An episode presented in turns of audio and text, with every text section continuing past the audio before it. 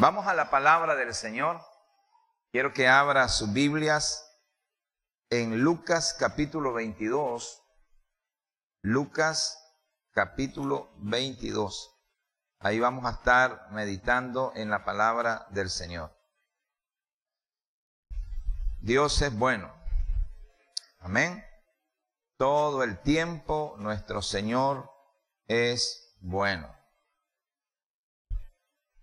Gloria al Señor.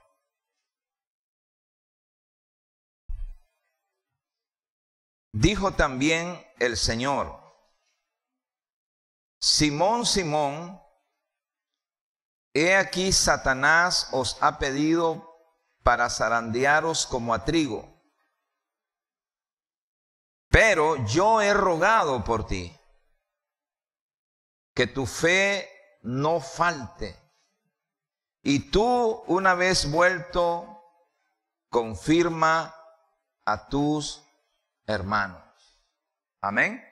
Vamos a leerlo nuevamente. Este, aquí vamos a meditar en esta mañana. Jesús va rumbo al sacrificio. Ha tenido una cena, la última cena con su discípulo. Y habla específicamente con Simón, que es Pedro. ¿Cuántos saben eso? ¿Verdad? Simón es el apóstol Pedro.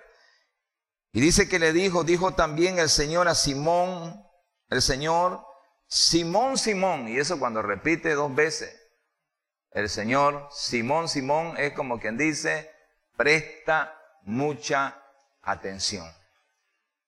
Así que dígale a la, a la persona que tiene de su lado, hey, presta mucha atención.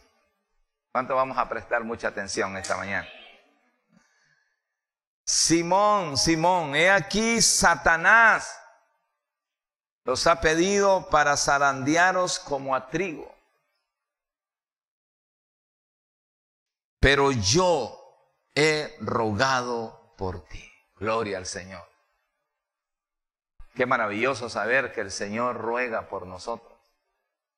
Amén. ¿Quién es el que ruega por nosotros? Jesús. No es aquello, ¿verdad? Cuando a mí me enseñaron a orar, otra cosa, no. Pero Él es el que ruega por nosotros. Él es el intercesor. Donde 24 horas al día a sus hijos los mantiene en oración. ¿Cuánto da gloria a Dios por eso? Hermano, si usted no se ha ido totalmente, si usted no ha caído, es porque hay un intercesor a favor de nosotros y ese es el vencedor de la muerte. Amén.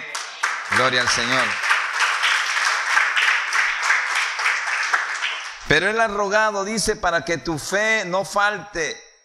Y tú una vez vuelto, confirma a tus hermanos. El zarandeo. La zaranda. ¿Cuántos conocen la zaranda? Te tengo, no sé si será una mala noticia. Pero no hay nadie de nosotros que nos hemos escapado de la zaranda. El zarandeo en la vida de fe es válido. En el camino a la vida hay que esperar ser atacado directamente por Satanás y ser zarandeados por él. Y aunque muchas veces Satanás nunca tendrá la autoridad para destruirnos totalmente, siempre Satanás va a querer ponernos en el camino momentos de angustias, momentos de dolor, momentos de tristeza, porque no hay nadie que se escape de la zaranda. ¿Cuántos dicen amén? La zaranda, la zaranda. Bueno, siempre que veo yo una zaranda, ¿no? Los, albañiles de antaño, ¿verdad? Agarraban aquella, aquella zaranda y comenzaban a zarandear la arena. Van, van, ¿Para qué? Para separar la, piedra de la arena, aquello que no es útil, de lo que es útil para el albañil. Igual pasa con el trigo, ¿no? Para que el trigo sea comible para que el trigo sea aceptable, necesitaban los agricultores la zaranda. E, e, esa zaranda que sacudía al trigo para separar la paja, lo que es inservible, para hacer que el trigo esté limpio, es decir, para arrancar las impurezas del trigo, limpiarlo bien. Para que usted sepa en el camino de la fe, sabemos que amamos a Dios como Pedro amaba al Señor. Sabemos que seguimos al Señor, sabemos que necesitamos de Dios, pero Dios tiene que purificar en nosotros algunas áreas a través de los ataques, a través de las enfermedades, a través de los problemas. Él tiene que hacer algo en nosotros. Muchas veces usted mismo se pregunta y dice, Señor, ¿pero por qué tantos problemas? ¿Por qué tanta situación? ¿Por qué estoy pasando esto? Piense que el Señor tiene un propósito, el pasarte por esa zananda, porque de alguna manera quiere que te despoje de algo que está siendo impuro delante del Señor, algo que está siendo inservible delante del Señor como el orgullo. Por ejemplo, el Señor tiene que golpear nuestra vida a través de la prueba para purificar, para moldear nuestro carácter para calmarnos un poquito, ¿verdad? Porque a veces nos creemos autosuficientes. En el caso de Pedro y sus compañeros, el Señor Jesucristo tenía ese propósito con advertirle a Pedro, Pedro, Pedro había acabado de tener algunas conversaciones con Cristo. Y el objetivo de Pedro era hacerle ver al Señor de que él estaba tranquilo. Del que él no tenía miedo a las pruebas, él no le tenía miedo a la muerte. Y por eso antes de entrarnos en el tema, quiero observar algunos principios que el Señor nos da aquí a través de la palabra del Señor. Y lo primero que vamos a ver son algunos elementos que precedieron a la caída de Pedro. Pedro era el más seguro. Pedro era aquel que tenía las convicciones más elevadas. Pedro era el más sobresaliente de los discípulos de Cristo. Amén. Él era, él era el más seguro dentro de los apóstoles. Él siempre le había asegurado a su maestro, ¿verdad?, que él no iba a caer. No hay que estar muy seguro de uno mismo. ¿Cuántos dicen amén? Nuestra confianza tiene que estar totalmente en el Señor. Y el primer elemento que precedió la debacle, la caída de Pedro, fue la excesiva confianza en sí mismo. Óigase bien, hermano. No confíe tanto en usted. Pida consejo. Nosotros los seres humanos, los hombres, sobre todo los esposos, no aceptamos nada. Nuestras esposas nos hablan, pero mira, no, yo estoy seguro de lo que voy a hacer. Yo estoy segurito de lo que voy a hacer. Y, cuando las cosas nos salen mal, nos damos cuenta que tener una excesiva confianza en uno mismo no resulta. Y Pedro tenía una confianza extraordinaria. Pedro decía, Señor, estoy dispuesto a ir a donde vaya. No me interesa dónde, cuándo, tanto a la cárcel como a la muerte. Clase de seguridad de Pedro. O sea, Pedro se estaba igualando al Señor, al carácter del Señor. Señor, si tú vas a la muerte, yo voy también. ¿Quién dice que yo no puedo hacer lo que tú puedes? ¿Ah? Y jamás te voy a negar. Pedro confió en la fuerza de su corazón. Hermano, no está, no está mal tener convicciones firmes en nuestro corazón. Tener autoconfianza en nosotros, porque tampoco, tampoco ser temeroso, tampoco no emprender nada por miedo, no está mal. El problema es la excesiva confianza, sin tomar en cuenta a Dios en nuestros movimientos. Pedro, Pedro confió en la fuerza de su alma, de su espíritu, aferrado a su impulso humano, Su, su autoconfianza traspasó los límites. Hay gente que tiene una autoconfianza que traspasa los límites naturales. Por eso hay problemas. Mire, muchas veces los accidentes en, carretera es por esa autoconfianza, lo voy a adelantar, uh, lo tengo bien calculado, y cuando oh, no me va a pasar nada, y cuando ¡pam! Pedro debió haber sido prudente en lo que estaba hablando. ¿En cuántas áreas de su vida usted hoy, hoy por hoy necesita ser prudente? Hoy por hoy necesita calcular bien, estamos en tiempos peligrosos. Amén. Estamos en tiempos peligrosos. Como la persona que se aparta de Dios dice, bueno, yo me voy a apartar por un tiempo, pero después voy a regresar. ¿Quién te dice? Hay gente que dice, ya le pedí permiso al Señor, me voy al mundial unos seis meses y después regreso. ¿Quién te dice? Estás confiando mucho. Ah, vamos a tirar unas tres cervecitas, después de ahí ya no paso, que cuando ya lleva trece. No puede confiar en mí. ¿Cuántos dicen amén? Pedro confió en la fuerza de su corazón. Mire lo que dice Jeremías con respecto a eso, Jeremías 17, 9. Dice Jeremías, engañoso es el corazón más que todas las cosas.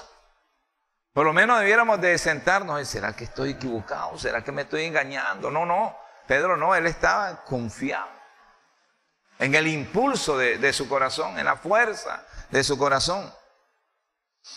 Más que todas las cosas, el corazón es engañoso y perverso. ¿Quién lo conocerá? Mire, lo que la Biblia está diciendo es que no hay nada más engañoso que el propio corazón del hombre. No se puede tener confianza en él. No se puede.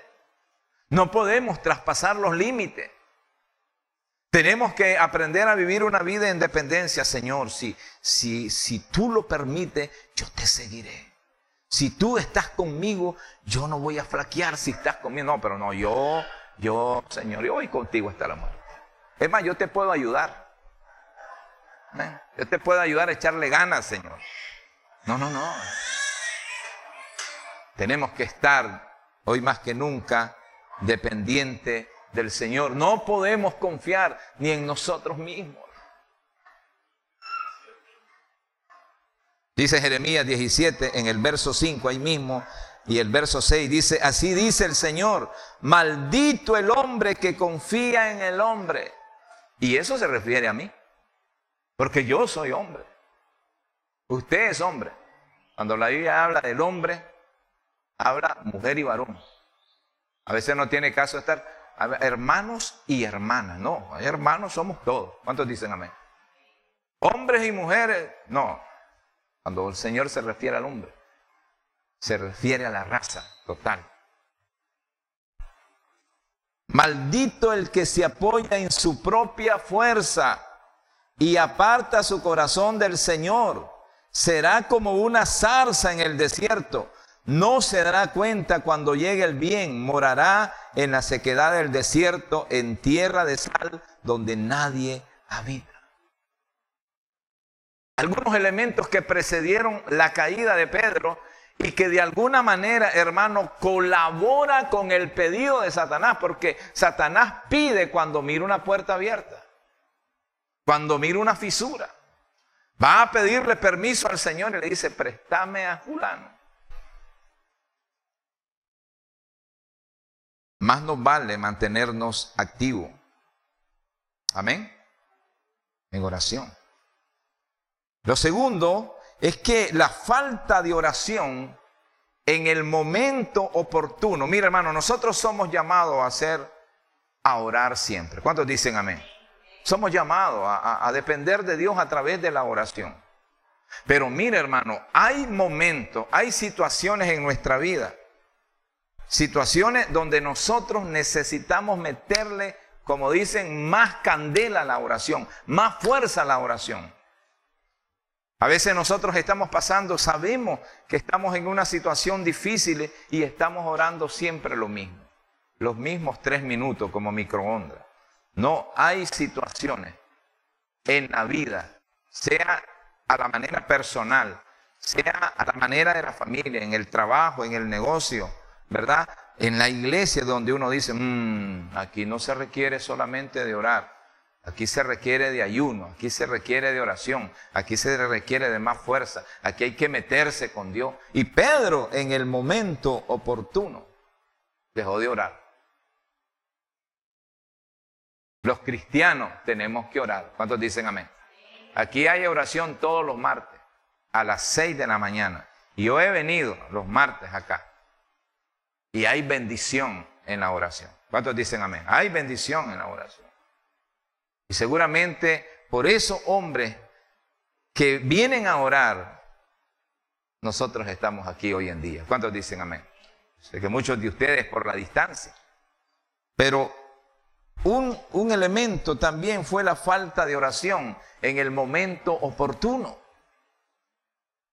Hay que orar. Dice Lucas capítulo 22 en el verso 45. Dice que cuando se levantó de orar el Cristo, el Señor, fue a los discípulos y los halló, ¿cómo los halló? Dormidos a causa de la tristeza. Cuando el Señor los necesitaba que estuvieran orando, ellos estaban dormidos. En el momento oportuno, nosotros tenemos que orar. Dice que ellos estaban eh, eh, dormidos a causa de la tristeza. Hermano, ¿qué hace usted cuando está triste? Se echa a morir. ¿Qué hace usted cuando está afligido? Ay, pastor, estoy tan afligido que no quiero ni orar. Estoy tan triste que no quiero nada. Diga conmigo, error. No dice Santiago, está alguno entre vosotros afligido que dice, haga oración. Haga oración. En momentos duros, en momentos de prueba, en momentos de tristeza, en momentos de flaqueza, tenemos que orar. ¿Cuántos dicen amén? Lo tercero, la falta de dominio propio en los impulsos carnales. Hermano, la falta de dominio propio. Cuando de alguna manera tenemos algunos impulsos que queremos desbaratarle la vida a alguien, nos puede llevar a una caída estrepitosa. Pedro era un hombre que no se dominaba. Ah, tenía que ser él cambiado y a través de un proceso en el cual el Señor lo llevó precisamente a través de la zaranda, a través de sacudirlo, a través de hacerlo llorar, a través de pasarlo por situaciones difíciles. Pero Pedro tenía impulsos que no los podía dominar. La falta de dominio propio ante los impulsos carnales nos pueden llevar a graves problemas. ¿Cuántos dicen amén? No se detiene. Hey, cuando usted se sienta, ahí, deténgase, deténgase. ¿Cuántas veces usted ha estado en situaciones en que usted dice, hey, si no le rompo la cara, por lo menos le rompo la oreja? ¿Verdad? Entonces usted tiene que respirar, usted tiene que dominarse. Pedro tenía ese problema. Y nosotros tenemos ese problema también. Falta de dominio. Cuando te diste cuenta, sacaste en la caja de ilustrar y le dijiste hasta de lo que iba a morir a la pobre persona. ¿Por qué? Falta de oración. Falta de dominio. De nuestros impulsos. Falta de la presencia del Espíritu Santo en nosotros.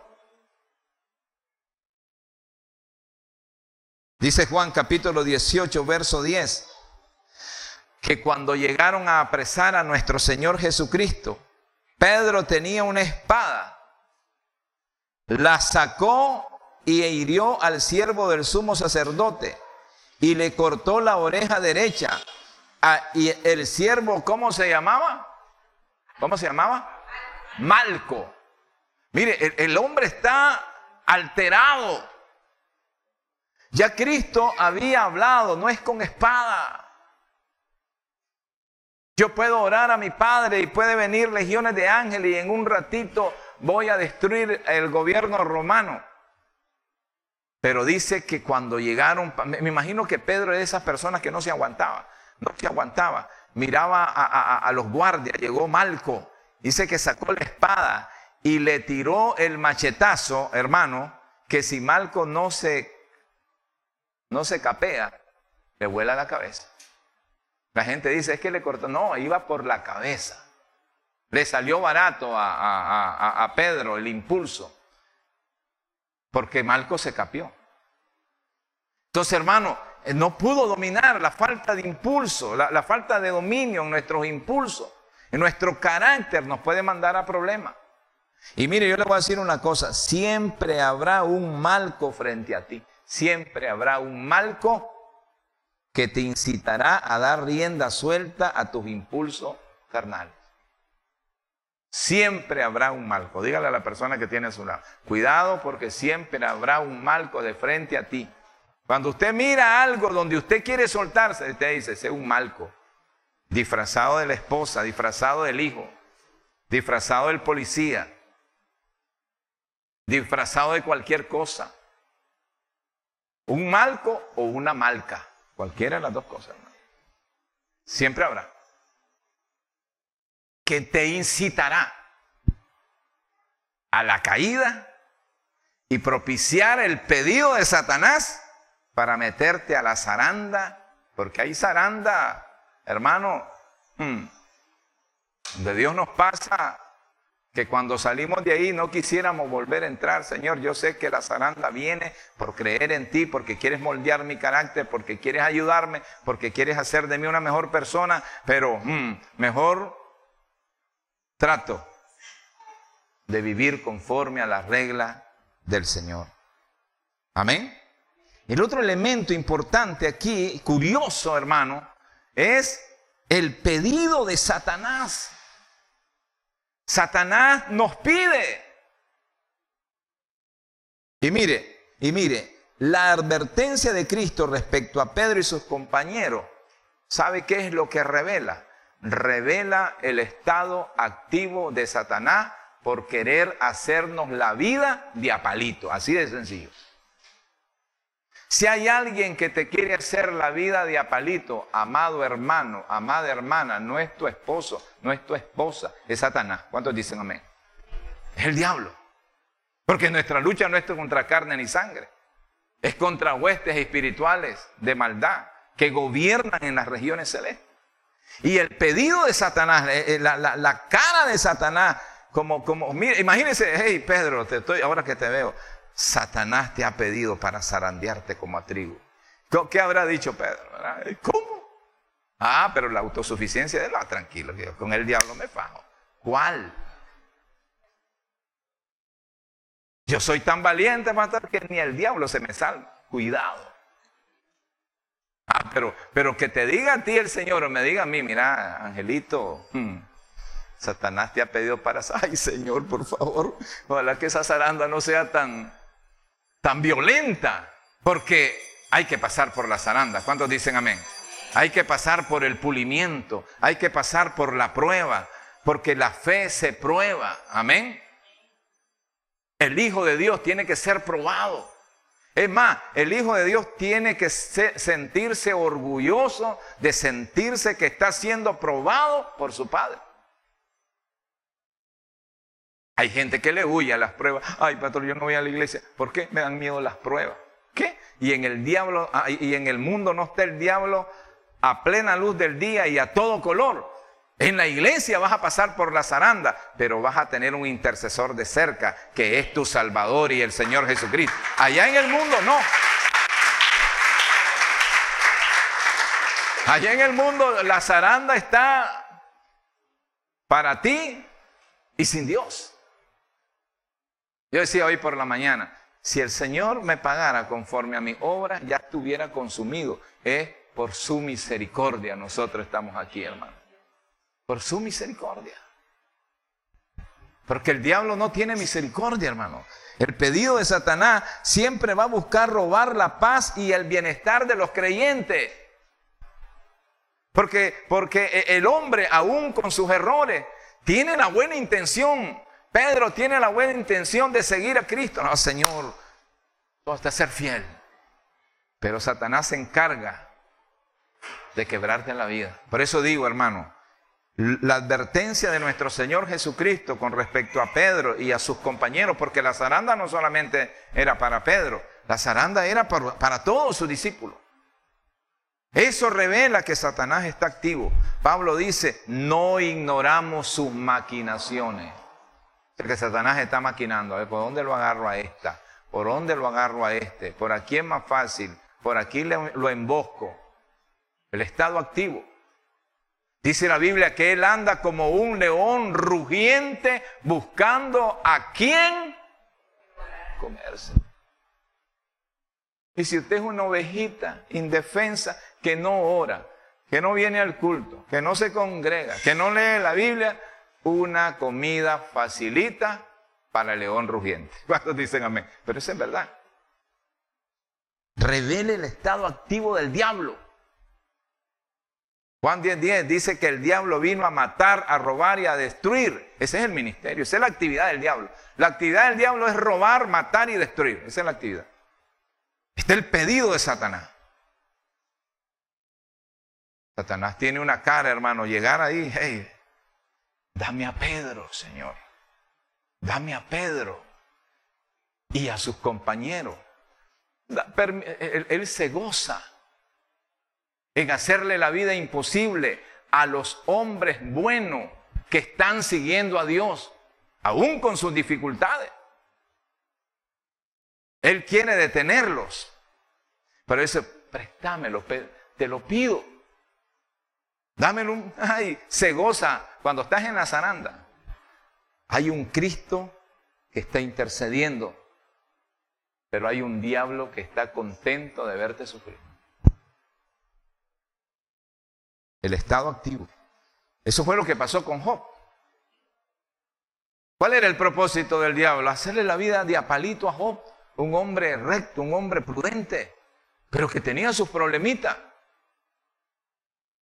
Ese era muy desconfiado, muy temeroso. Le daba mucho trámite a Satanás y si Satanás me hace daño y si Satanás y si mañana Satanás no, uno tiene que vivir confiado. ¿Cuántos dicen amén? Uno tiene que vivir confiado en el Señor.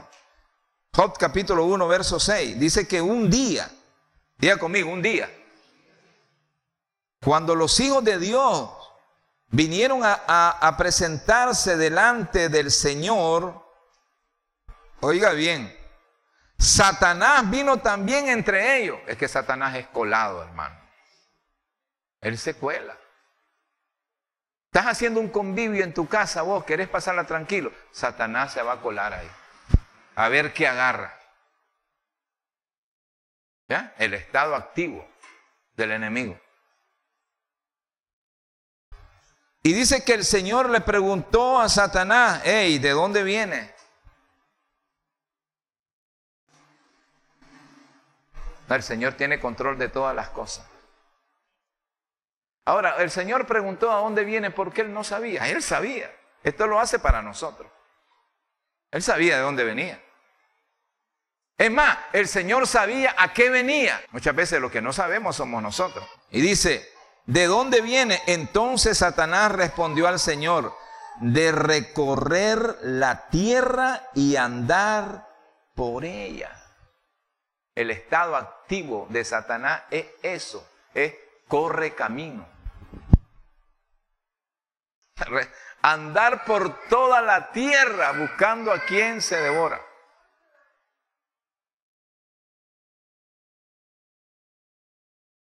Y el Señor dijo a Satanás, ah, bueno, entonces te has fijado en mi siervo Job, porque no hay ninguno como él sobre la tierra.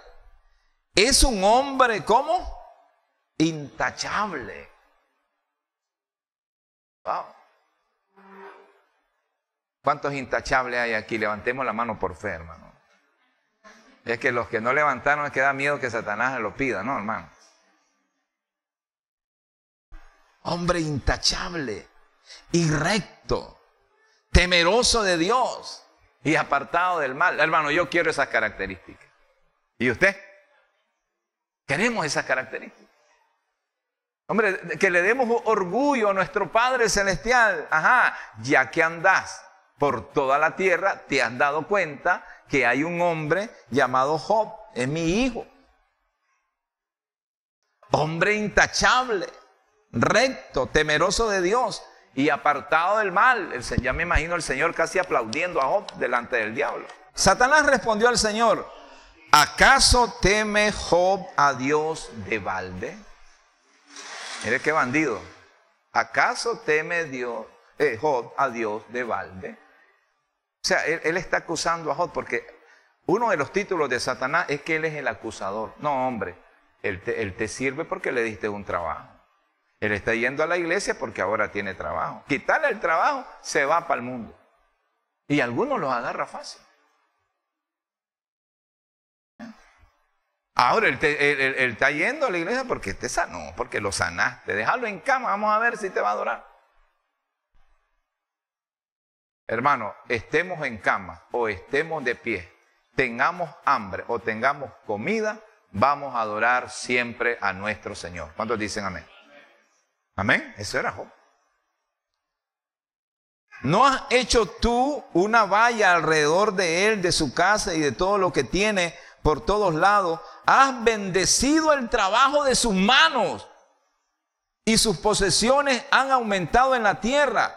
Pero extiende ahora tu mano y toca todo lo que tiene y verás si no te maldice en tu misma cara. El diablo es especialista en incitar. O sea, qué tremendo. El pedido de Satanás. Pero aquí usted tiene que aprender, tiene que prestar atención a lo que Dios hace también con aquellos que se esfuerzan. Mire, le rodea, bendice el trabajo de sus manos, le agrega bendición. Porque la gente solamente se fija en la prueba, no. Fíjate en que aquel Dios que te bendice también te va a preservar en medio de la prueba. Pero el pedido de Satanás es real. Hay gente que juega con el diablo. Ah, no, es real. Satanás es un león rugiente buscando a quien devorar. Siempre tiene como objetivo el pedido de Satanás arruinarle la vida a alguien. Pero vuelvo y digo, lo que precedió a la caída, precisamente, de Pedro, fueron algunas fisuras. A veces nosotros mismos propiciamos que Satanás nos pida con nuestro comportamiento, con nuestra falta de gratitud. Abrimos alguna puerta para que Satanás nos agarre. Y dice, si le quitas todo eso, vas a ver que en tu misma cara te va a maldecir. Ahora fíjese bien de que yo conozco personas que maldicen a Dios. Ay Señor, por tu culpa. Ay Señor, ¿y dónde estabas vos cuando me pasó esto? Pero Job no era de eso. Job sabía en quién creía. Por eso él mismo dijo, él era recto, intachable, temeroso de Dios, apartado del mal. Pero el pedido de Satanás es activo. Si pidió a Job, ahora está pidiendo a Pedro. Y está pidiendo a sus compañeros. Y a saber cuántas veces nos ha pedido nosotros y en la zarán donde hemos estado, ahí Dios nos ha librado. Amén. Ahí Dios nos ha librado. Y el otro, la otra cosa es que, eh, es que Dios lo permite. Pero Dios permite que pase algo, que pasemos en esa zaranda con un objetivo sano, saludable, con el objetivo de hacernos crecer, con el objetivo de preservarnos, aunque la mentalidad del diablo es acabarte, es destruirte. Por eso es válido que cada uno de nosotros Siempre que podamos, procuremos estar en las manos de Dios. Porque la zaranda la va a pasar y la voy a pasar, pero el Señor va a estar ahí. Amén. ¿Quién no va a estar seguro si el Señor va a estar ahí?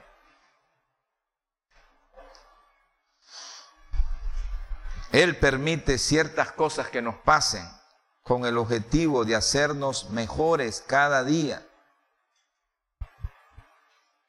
Pero en, esa, en eso que Dios permite, nos promete Él, que siempre nos va a tener de cerca. Mire lo que dice el verso 12.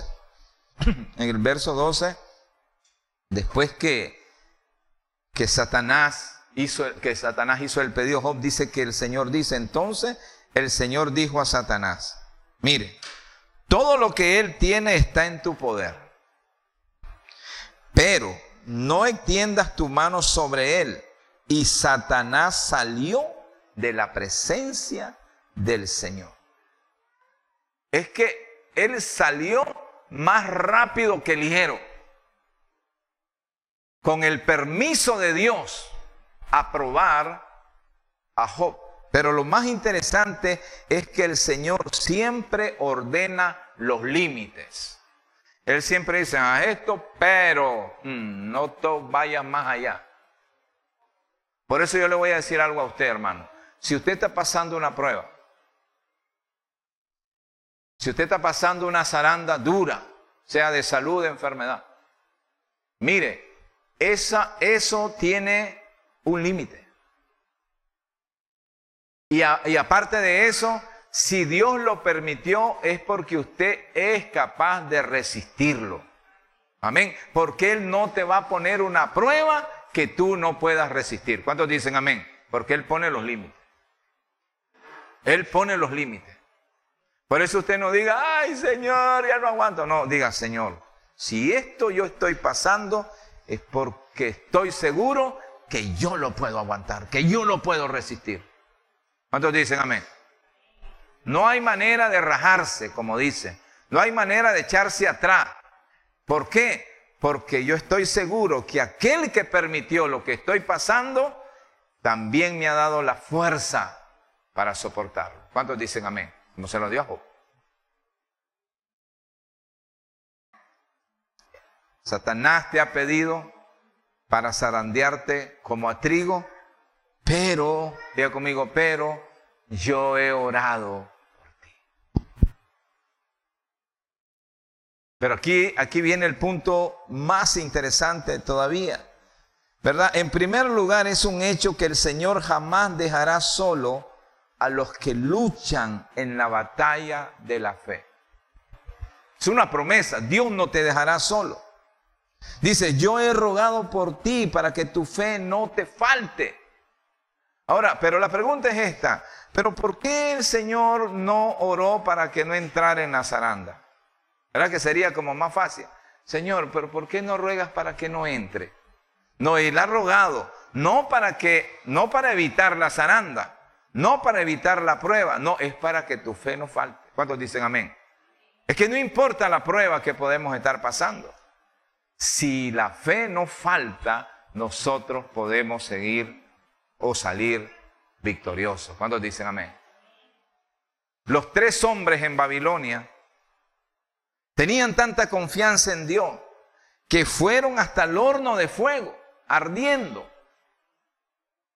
Ellos no oraron para que los librara del horno de fuego. Aún en el horno de fuego, el Señor estaba con ellos, fortaleciéndolos en la fe. Eso es lo que hace el Señor. Fue una oración para librar, no fue una oración para librar de la zaranda, fue una oración para que la fe no falte. Tome esto en cuenta, amado hermano. No siempre hay que orar para que el zarandeo acabe. Porque hay personas que apenas han entrado en la prueba y Señor, líbrame de esta prueba. No, no siempre hay que orar. Es válido orar. Pero más bien hay que orar, Señor, que mi fe no falte. En medio de esto, Señor, wow, primero que mi fe no falte. Pero si usted comienza, ay, si esto que me está pasando, líbrame ya, Señor, que mañana ya no esté en prueba. No, no, no. Porque el Señor no quiere dejar incompleto algo que Él quiere formar en tu vida. Él quiere arrancar algo de tu vida que te está haciendo daño. Y por eso te va a pasar por la zaranda. Muchos de ustedes podrían decir esta mañana, ay pastor, yo no quería que usted diera ese mensaje. No, es, una bendición.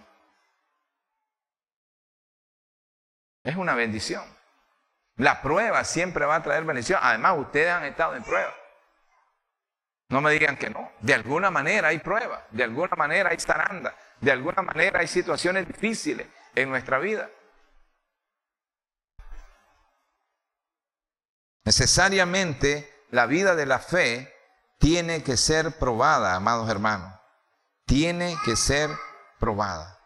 Quiero leer algunos versos que, que es necesario que nosotros nos lo tomemos en cuenta que usted y yo tenemos a alguien maravilloso intercediendo por nosotros.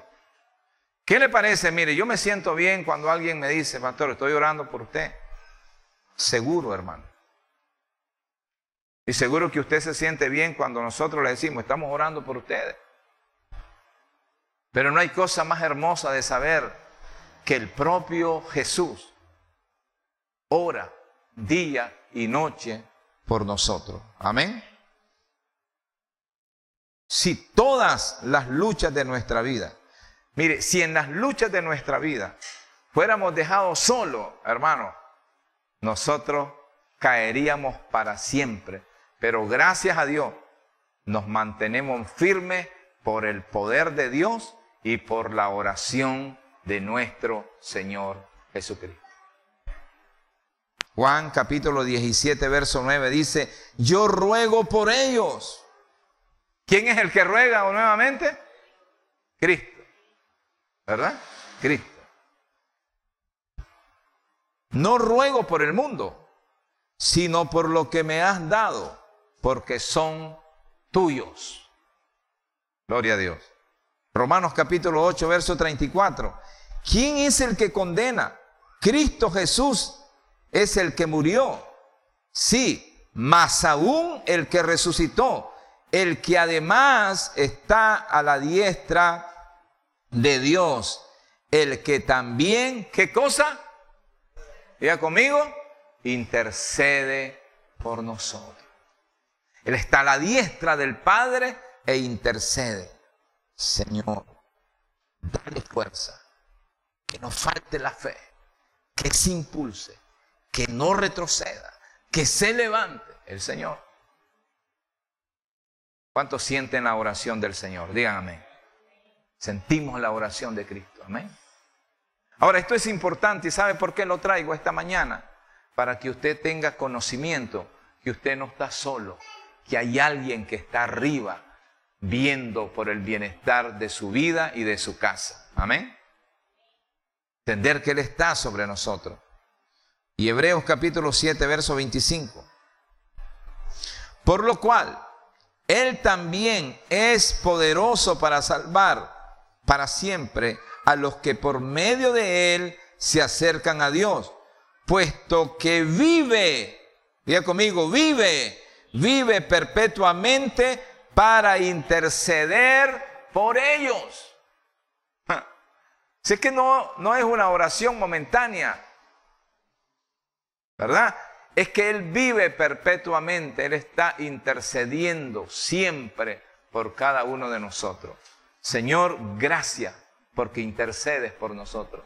Gracias porque intercedes por esta iglesia. Amén. Y esta fue la oración de la mañana. Señor, estás intercediendo por Vástago, por esta iglesia, por las familias de esta iglesia. Lo hacemos nosotros como pastores, como líderes, pero hay el Cristo glorioso que también lo hace maravillosamente por cada uno de nosotros. Démosle un fuerte aplauso al Señor.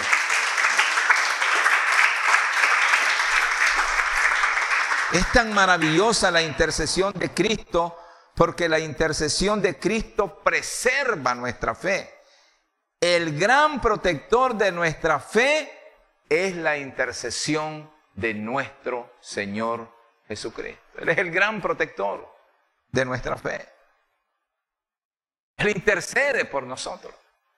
Él sabe de qué nosotros tenemos necesidad y ora por nosotros, intercede por nosotros. Por eso por eso Pedro debió entenderlo de esa manera. Pedro, te ha pedido Satanás. Pero yo he orado por ti. Tremendo, ¿no? Yo he orado por ti. Pedro, yo no he orado para que no entres, porque en realidad he visto que necesitas pulir algunas cosas. Te conviene a ti entrar en la zaranda. Es importante que entres allí en la zaranda. Es importante bajarte un poquito el gas de la autoconfianza. Es, es importante que sumes un poco más de dependencia en mí. Por eso te paso por la zaranda. Hermano, mire, cuando nosotros estamos bien económicamente, en lo práctico, tenemos un trabajo, oh, no me falta nada, me da para comer, me da para el sorbete, me da... Pero el día que te quedas sin nada, ¿de quién depende? ¿De quién dependes? De Dios tu dependencia se hace más perfecta. Y lo bonito del caso es que Él te vuelve a restaurar. Una vez vuelto, una vez restaurado, una vez levantado, ¿qué vas a hacer? Vuelve a tus hermanos y restaura aquello, afirma a aquellos que como tú necesitan ser levantados. ¿Qué pasa con nosotros con la bendición de nuestra restauración.